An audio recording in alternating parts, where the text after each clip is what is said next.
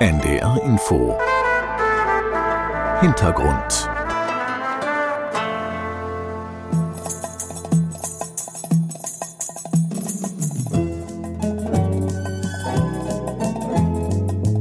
Burası Westdeutscher Rundfunk Köln Radyosu. Mit der Erkennungsmelodie von Köln Radio Su, Radio Köln, wurde es still um die Transistorradios der türkischen Arbeiterinnen und Arbeiter in der Bundesrepublik der 1960er Jahre. Gebannt saßen sie in Baracken oder Sammelunterkünften, warteten auf Nachrichten aus ihrer weit entfernten Heimat und auf Informationen über das völlig unbekannte Land, in dem sie arbeiteten, dessen Sprache und Kultur sie aber kaum verstanden. Ähnlich ging es auch Menschen, die aus Italien, Spanien oder Griechenland nach Deutschland gekommen waren. Die Sendungen in ihren Muttersprachen waren eine Brücke in die alte Heimat. Es war immer so ein Gefühl, dass da etwas Wichtiges passiert in diesem Moment. Es war immer das Gefühl, alle Griechen in Deutschland, überall in Deutschland warten darauf, was wir jetzt sagen, was jetzt München sagt. Es gab auch diesen Spruch, München hat es gesagt, also ist es wahr. Herr Pasaka, ja, können Sie mich schon hören? Ich höre Sie. Wie fühlt sich's denn an so im Hörfunkstudio mit Kopfhörer und Mikrofon und so weiter? Nostalgisch. Yüksel Pasakaya sitzt in einem Studio in Köln. Er war viele Jahre Leiter der türkischen Redaktion des Westdeutschen Rundfunks. Seit 2003 ist er in Rente. Eigentlich kam Yüksel Pasakaya nach Deutschland, um Chemie zu studieren. Das war 1958 nach Stuttgart. Drei Jahre später schloss die BRD ein Anwerbeabkommen mit der Türkei. Schwäbische Fabriken stellten türkische Arbeiter ein. Der Verein der türkischen Studierenden bot sofort an, zu übersetzen und bei Behördengängen zu helfen, erzählt Yüksel Pasakaya. Die Menschen aus der Türkei, aus Anatolien, hatten gar keine sprachliche Verbindung zu Deutschland, waren völlig fremd, orientierungslos. Sie brauchten jede Hilfe. Das war der Anfang. Hatten Sie denn damals schon das Gefühl, dass es nötig wäre, dass irgendein Medium Informationen speziell für diese Menschen aufbereitet? Unbedingt, unbedingt. Im Arbeitsleben waren Dolmetscher tätig bei den Firmen, aber sonst hatten sie keine Möglichkeit, sich zu verständigen und die neue Gesellschaft zu verstehen. Sie sind einfach in die Fremde verschlagen, ohne eine Kenntnis von dieser Fremde, von diesem fremden Land und von der neuen Gesellschaft. Orientierung übers Radio, das war der Auftrag der sogenannten Gastarbeiterprogramme der ARD. Zunächst waren das einzelne lokale Sendungen aus Köln, Stuttgart oder München. Die ARD als Ganzes stand der Idee eher kritisch gegenüber. Doch dann mischte sich die Bundesregierung ein und im Juli 1964 beschlossen die Intendanten der ARD ein bundesweites deutsches Programm in fremder Sprache für in Deutschland lebende Ausländer. Es wurde vom Westdeutschen und dem Bayerischen Rundfunk produziert und von anderen Landessendern beliefert. Ganz von allein war die Regierung allerdings nicht auf diese Idee gekommen. Die Regierungen der Herkunftsländer forderten solche Programme. Denn kurz nach den Anwerbeabkommen begannen Radiosender aus dem damaligen Ostblock Propagandasendungen Richtung Westen auszustrahlen, um Gastarbeiter in der BRD für kommunistisches Gedankengut zu gewinnen. Das empörte insbesondere die Regierungen der konservativen Herkunftsländer, sagt Karl-Heinz Meyer-Braun, Migrationsexperte und ab 1978 Leiter der Ausländerredaktion des Süddeutschen Rundfunks. Diese Regierung verlangten Sendungen in der Muttersprache für ihre Landsleute in Deutschland.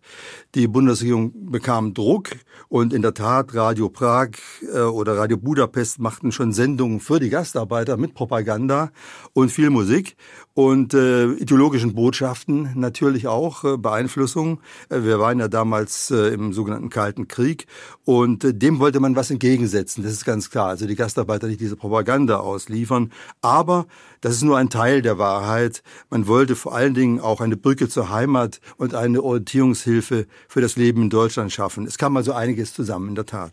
In Archivdokumenten des Bayerischen Rundfunks heißt es, die Programme sollten verständlich machen, wie sich die Ausländer zu ihrem eigenen Wohl und zu dem des Gastlandes richtig zu verhalten haben. Von Montag bis Sonntag liefen zwischen 18 und 21 Uhr je 45 Minuten auf Türkisch, Italienisch, Spanisch und Griechisch. Später kam die jugoslawische Sendung dazu. Die Zeiten und Längen wurden immer mal angepasst, aber im Prinzip blieben sich die Sendungen über mehrere Jahrzehnte treu. Deutschland hat dieses Format nicht erfunden. In klassischen Einwanderungsländern wie etwa Australien wurde in mehr als 60 Sprachen gesendet. Auch in Westeuropa gab es Ähnliches, etwa in Belgien, Schweden oder den Niederlanden. Aber ein so breites Angebot wie das der ARD war einzigartig und daher auch sehr schnell erfolgreich. Karl-Heinz Meyer-Braun. Also Radio war ja damals insgesamt das meistgenutzte Massenmedium und geradezu prädestiniert, die Menschen aus Griechenland, Türkei oder Italien zu erreichen. Und dann darf man auch nicht vergessen, dass eine große Anzahl der ausländischen Arbeitskräfte einfache Leute waren, wie man so sagt, auch Analphabeten, Analphabetinnen, die keine Zeitung nutzen konnten. Also das Radio hat sich einfach angeboten. Die Post dauerte rund eine Woche. Keine Telefonanschlüsse waren möglich. Die Menschen waren auf sich allein gestellt und Daher nahmen sie die türkische Sendung der ARD sehr gern an und sie haben sich sehr bald mit dieser Sendung identifiziert. Die Schichtarbeiter haben zum Beispiel die Sendung am Abend auf Kassette mitschneiden lassen, um sie später nach der Arbeit zu hören. Yüksel Pasakaya kam über Umwege zum Radio. Nach seinem Abschluss in Chemie studierte er noch Germanistik promovierte und machte sich einen Namen als Übersetzer türkischer und deutscher Literatur. Er übertrug Rainer Maria Rilke ins Türkische und Nasim Hikmet ins Deutsche. Doch dann suchte die türkische Sendung einen Baden-Württemberg-Korrespondenten und Pasakaya wurde Radioreporter. 20 Jahre lang berichtete er aus dem deutschen Südwesten. Wir haben damals die Menschen, die krank geworden und ins Krankenhaus gekommen sind, im Krankenhaus besucht und ihre Musikwünsche aufgezeichnet und gesendet. Wie haben Sie herausgefunden, was man für Titel spielen sollte, um dieses Heimatgefühl für die Menschen aus so verschiedenen Teilen der Türkei herzustellen? Ja, vor allem Volksmusik, Volkslieder waren wichtig ein Drittel etwa der Sendung aus diesen Liedern bestehend, ein Drittel Interviews und Berichte aus Deutschland und ein Nachrichtenblock aus der Türkei. Memleketime çoktan bahar gelmiş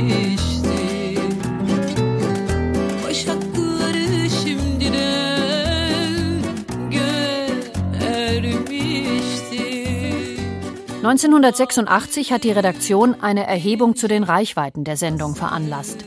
52 Prozent der in Deutschland lebenden Türken haben die Sendung täglich gehört, mehr als 90 Prozent gelegentlich. Unsere Hörerinnen und Hörer haben täglich Postkarten und Briefe geschrieben. Hunderte von Briefen sind angekommen in der Redaktion. Fällt Ihnen da auch eine besondere Begebenheit ein? Irgendein besonders ungewöhnlicher Brief oder Postkarte? Ja, vor allem aus Gefängnissen. Aus deutschen Gefängnissen? Ja, einige kamen ja auch mit dem Gesetz in Konflikt und mussten ins Gefängnis. Und dort waren sie besonders allein und haben eine Verbindung zur Redaktion gesucht. Und über die Sendung hat man über sie auch berichtet und ihre Musikwünsche auch erfüllt.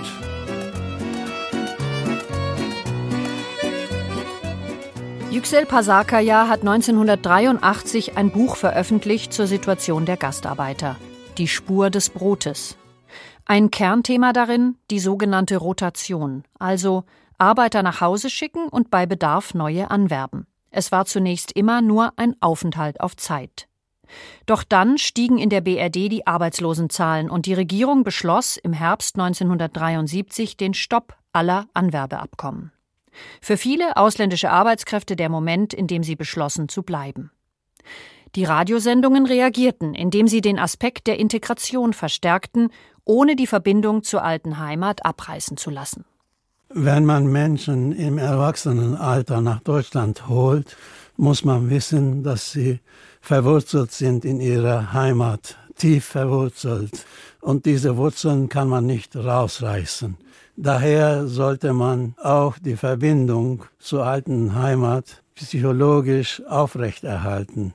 und ihnen die Möglichkeit geben, in Verbindung zu bleiben. Sonst werden sie von ihrer Vergangenheit abgerissen und fühlen sich auch unwohl in Deutschland.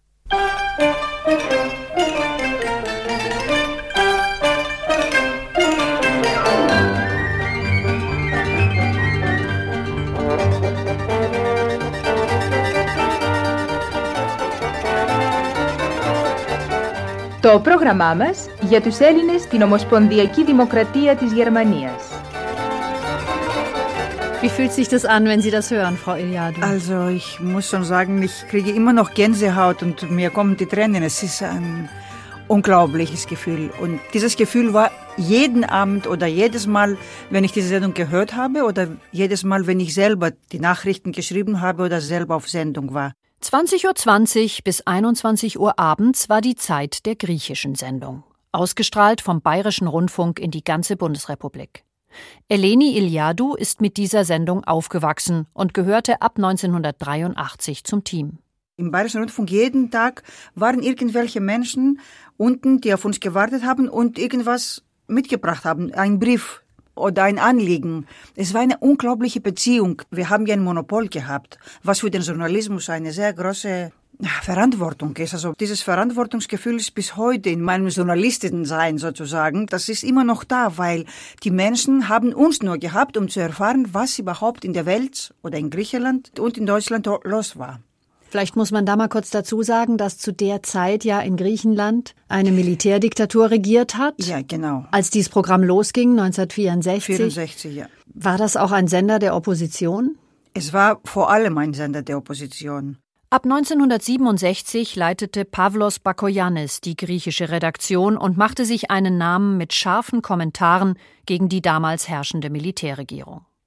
Durch eine Kooperation mit dem griechischen Programm der Deutschen Welle waren diese Kommentare auch in Griechenland zu hören und wurden zu einer Provokation für die Militärjunta.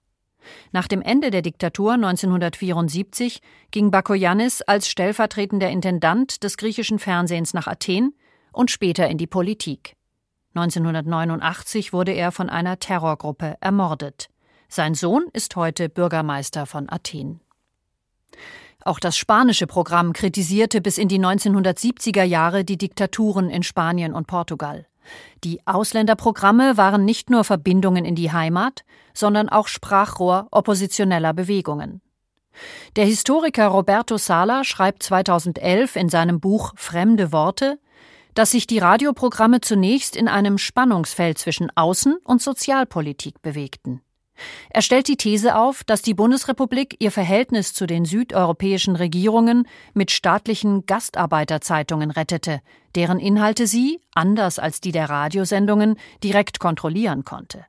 Die Rundfunksender dagegen wehrten sich gegen staatliche Einflussnahme. In diese bewegte Zeit fällt auch Eleni Iliadous erste Erinnerung an die griechische Sendung abends um 20 nach 8. Ich bin 72 nach Deutschland gekommen, also mitten in der Militärdiktatur. Und jeden Abend hat man dieses Programm gehört. Ich bin mit dieser Melodie sozusagen groß geworden. Diesen Kampf gegen die Militärdiktatur habe ich damit verbunden, mit dieser Sendung. Und ich habe mir gedacht, das möchte ich auch machen. Ich habe damals nicht alles verstanden, klar. Aber das war für mich der Moment, wo ich gedacht habe, ich werde Journalistin und in dieser Sendung arbeiten. Aber Ihre Eltern waren als Gastarbeiter hier. Meine richtig? Eltern sind als Gastarbeiter nach Deutschland gekommen. Und zwar, wie bei allen Gastarbeiterkindern, sind wir zurückgeblieben in Griechenland. Bei Tanten und äh, Oma und äh, Opa und verschiedenen Verwandten geblieben. Und ähm, als ich die Grundschule beendet habe in Griechenland, haben sie mich nach Deutschland geholt und das Gute war, dass da griechische Schulen entstanden sind in München. Also konnte ich ohne Probleme von der griechischen Grundschule direkt im griechischen Gymnasium, hieß es damals, weitermachen in München. Die Lehrkräfte allerdings wurden aus Griechenland entsendet und der Lehrplan entsprach den Ideen der Militärregierung. Eleni kannte aus dem Radio andere Ansichten, sie meldete sich zu Wort, eckte an. Als sie dann später den Wunsch formulierte, Journalistin zu werden, war das für die Eltern keine Überraschung. Denn die griechische Sendung bestimmte damals den Tageslauf, nicht nur zu Hause. Als junges Mädchen habe ich im griechischen Haus in München, in München Westend, habe ich die Tanzschule da und die Theatergruppen besucht. Und bei allen Veranstaltungen, 20 nach 8, wurde mit allem aufgehört und man hat eine Pause gemacht und hat die Nachrichten gemeinsam gehört. Alle Griechen in Deutschland haben die Sendung gekannt. Und die Hörerquote war Sowas gibt es heute nicht mehr. Gerhard Bogner war Leiter der fremdsprachlichen Sendungen beim BR und wesentlich daran beteiligt, dass sich die griechischen Sendungen so klar positionieren konnten. Denn die griechische Militärregierung versuchte, die Bundesregierung und die bayerische Landesregierung gegen das Programm aufzubringen, mit dem Vorwurf, die Sendungen verbreiteten kommunistisches Gedankengut.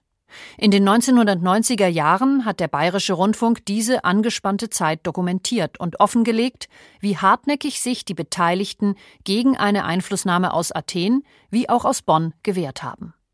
Auch der Historiker Roberto Sala kommt zu diesem Schluss. Dabei achteten die Verantwortlichen darauf, dass sie die deutsche Übersetzung der Inhalte, insbesondere der Meinungskommentare, kannten. Migrationsexperte Karl-Heinz Meyer-Braun stellt sich auch heute noch vor die Berichterstattung von damals. Kommentare waren schon sehr deutlich, aber es wurde da schon auch nach deutschen Rundfunkgesetzen gearbeitet, Berichterstattung und getrennt Kommentar. In dem Kommentar hat der griechische Kollege oft auf den Putz gehauen und die Hunde angeprangert und entsprechend kam ja dann von der Militärregierung ans Auswärtige Amt die Noten, dass es so nicht ging. Es wurde ganz genau verfolgt, was in den Sendungen wurden mitgeschnitten und per Telefon dann übermittelt schon nach Athen. Sendungsleiter Bogner konterte. Die Inhalte der fremdsprachlichen Sendungen entsprechen nun mal dem Rundfunkgesetz und nicht den Vorstellungen der griechischen Regierung. Für die Bundesregierung war es eine Gratwanderung, die Beziehung zu den teils autokratischen Herkunftsländern erhalten und gleichzeitig die Meinungsfreiheit verteidigen. In diesem Klima studierte Eleni Iliadou Kommunikationswissenschaft in München und bewarb sich um ein Praktikum bei der griechischen Sendung im BR. 1983, da war die Militärdiktatur schon Geschichte, schaffte sie es als junge Frau, in der damals sehr männerdominierten Redaktion Fuß zu fassen. Später, im Jahr 2000, übernahm sie die Leitung der griechischen Sendung. Heute verantwortet sie beim Bayerischen Rundfunk ein interkulturelles Magazin. Die griechische Sendung hat sich in den 1980er Jahren deutlich verändert. Informationen aus Deutschland wurden wichtiger, auch konkrete Hilfen wie etwa ein Sprachkurs, der auch in italienischer und spanischer Sprache ausgestrahlt wurde. Γερμανικά για τους Έλληνες. Μια ευχάριστη σειρά μαθημάτων, χρήσιμη για τον καθένα. Deutsch für Griechen. Achtung, Achtung, auf Gleis 11 fährt ein der Sonderzug aus Athen. Ακόμα ένα τρένο γεμάτο Έλληνες. Bitte? Ich meine, das ist der Zug. Ja, ja. Ach ja, da ist er. Costa, Costa, εδώ. Hey, hey. Kennen Sie Leute, die da wirklich profitiert haben von dem Deutschunterricht? Einzelne Wörter, die sie gebraucht haben für den Alltag, Arbeitslosengeld, Arbeitslos, Arbeitsamt, solche Geschichten, ja, das haben die davon natürlich. Aber ansonsten war es sehr schwierig für diese Menschen Deutsch zu lernen. Allora, Iniziamo a.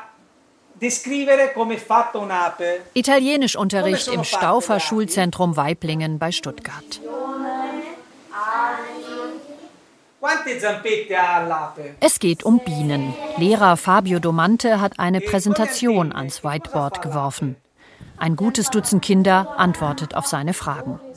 Die Tische im Klassenraum sind für einzelne Schülerinnen ein bisschen zu groß. Sie sind nur zu Gast in der Gemeinschaftsschule, kommen aus den umliegenden Orten zusammen, um hier die Muttersprache ihrer Eltern und Großeltern zu lernen. Ich heiße Alessia und bin neun Jahre alt. Wir sprechen Deutsch, aber manchmal spricht mein Vater mit mir Italienisch, weil mein Vater auch Italiener ist. Manchmal finde ich es sogar cool, weil in meiner Klasse habe ich auch viele Italiener und mit, wenn ich mit denen dann auf Italienisch spreche, dann versteht sie ja niemand. Und in Italien, wenn ich da auf Deutsch spreche mit meinem Bruder und so, dann versteht sie auch niemand. Mein Papa ist in Italien geboren und meine Mama hier. Und meine Oma ist äh, Deutsche, mein Opa kann nur ein paar Wörter auf Deutsch. In der weiterführenden Schule kann man ja auch noch Italienisch lernen im Gymnasium.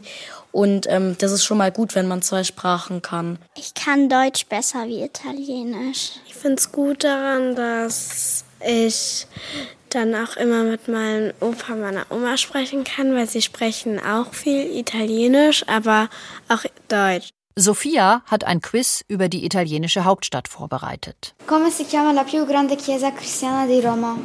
Basilica San Pietro. Come si chiama la più famosa piazza di Roma? Piazza di Spartia. Der Spracherwerb wird mit Landeskunde verknüpft. Im Sommer reisen ohnehin die meisten Kinder zu Verwandten nach Italien.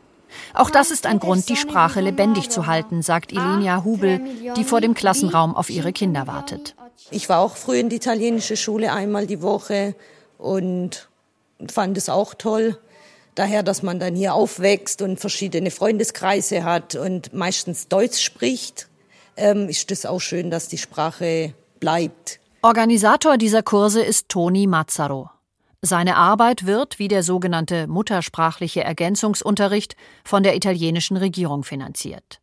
Toni Mazzaro kam Anfang der 1970er Jahre als Lehrer nach Deutschland. Er hatte in Mailand Deutsch studiert und konzentrierte sich zunächst auf die Arbeiterinnen und Arbeiter. Als ich nach Deutschland kam, habe ich gesehen, dass leider Gottes einige Analphabeten waren. Und ich habe mir wirklich immer die Frage gestellt, wie kann man solchen Leuten helfen, so dass sie sich irgendwie selbstständig orientieren können.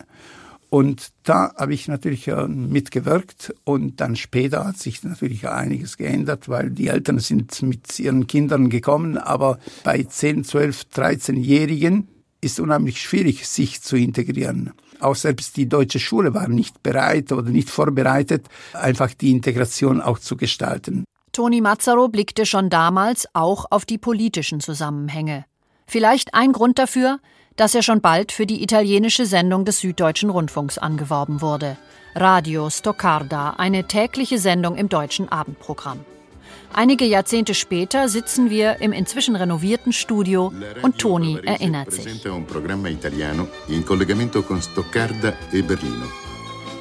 Da haben wir natürlich auch viele Zuschriften gehabt, also in der Woche mindestens 150 bis 200, weil wir haben eine Sendung mittwochs gehabt, die Grüße durch den EDA.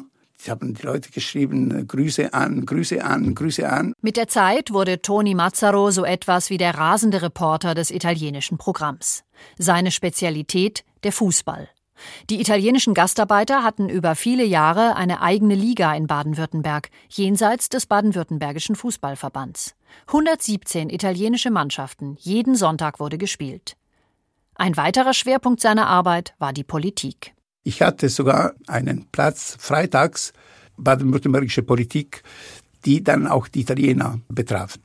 Das war auch eine Möglichkeit, den Leuten etwas mitzugeben und sagen, hoppla, ihr wollt wahrscheinlich auch die äh, deutsche Zeitungen nicht lesen, aber wir geben dann euch mit Interviews natürlich mit den Ministerpräsidenten und Innenminister und alles, was dann für sie wichtig war, haben wir natürlich auch äh, gebracht. Anfang der 2000er Jahre wurden die Ausländerprogramme der ARD eingestellt.